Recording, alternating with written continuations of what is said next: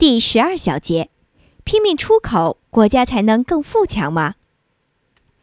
几乎所有国家都对扩大出口怀有一种病态的热爱。其实，从长期看，进口与出口必然相等。当你决定减少进口时，就等于减少出口。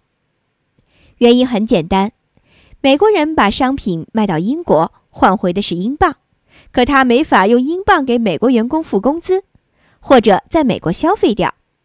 这些英镑对他来说没有任何用处。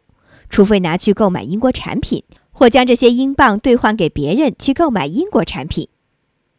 贸易就是每个人都必须把东西卖给别人，才能获得购买力，才能有钱去买别人的东西。可奇怪的是，很多人在谈论国内贸易时清醒又理智，可一谈到国际贸易，马上就变得异常愚蠢。为拉动出口，美国不惜给别国提供巨额贷款，并宣称。即使贷款中的一半变成呆账，我们仍会收益，因为拉动了美国出口。真不明白这些人怎么算的账。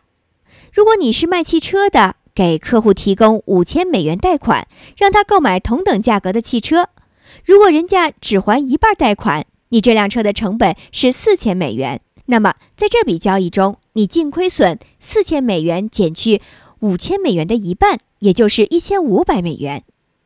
这样越做越赔的生意，居然大行其道，因为出口生意商会从中受益。拉动出口的钱是国家掏的，出口量增加了，得利的是他们，他们当然要大吹特吹，这是好办法了。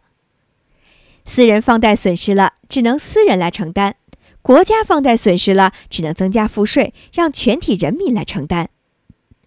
美国政府多年以来一直在实行对外经济援助计划。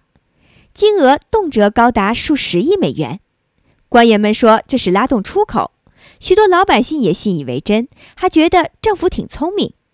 其实这些钱都是他们的税金，白白打了水漂，只有一小部分变成了出口商的收益。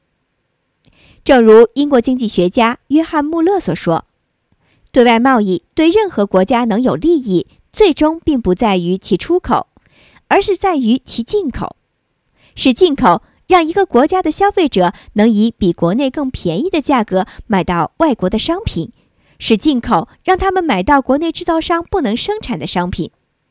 总的来说，一个国家需要出口的真正理由是赚钱来支付其进口。耶呼！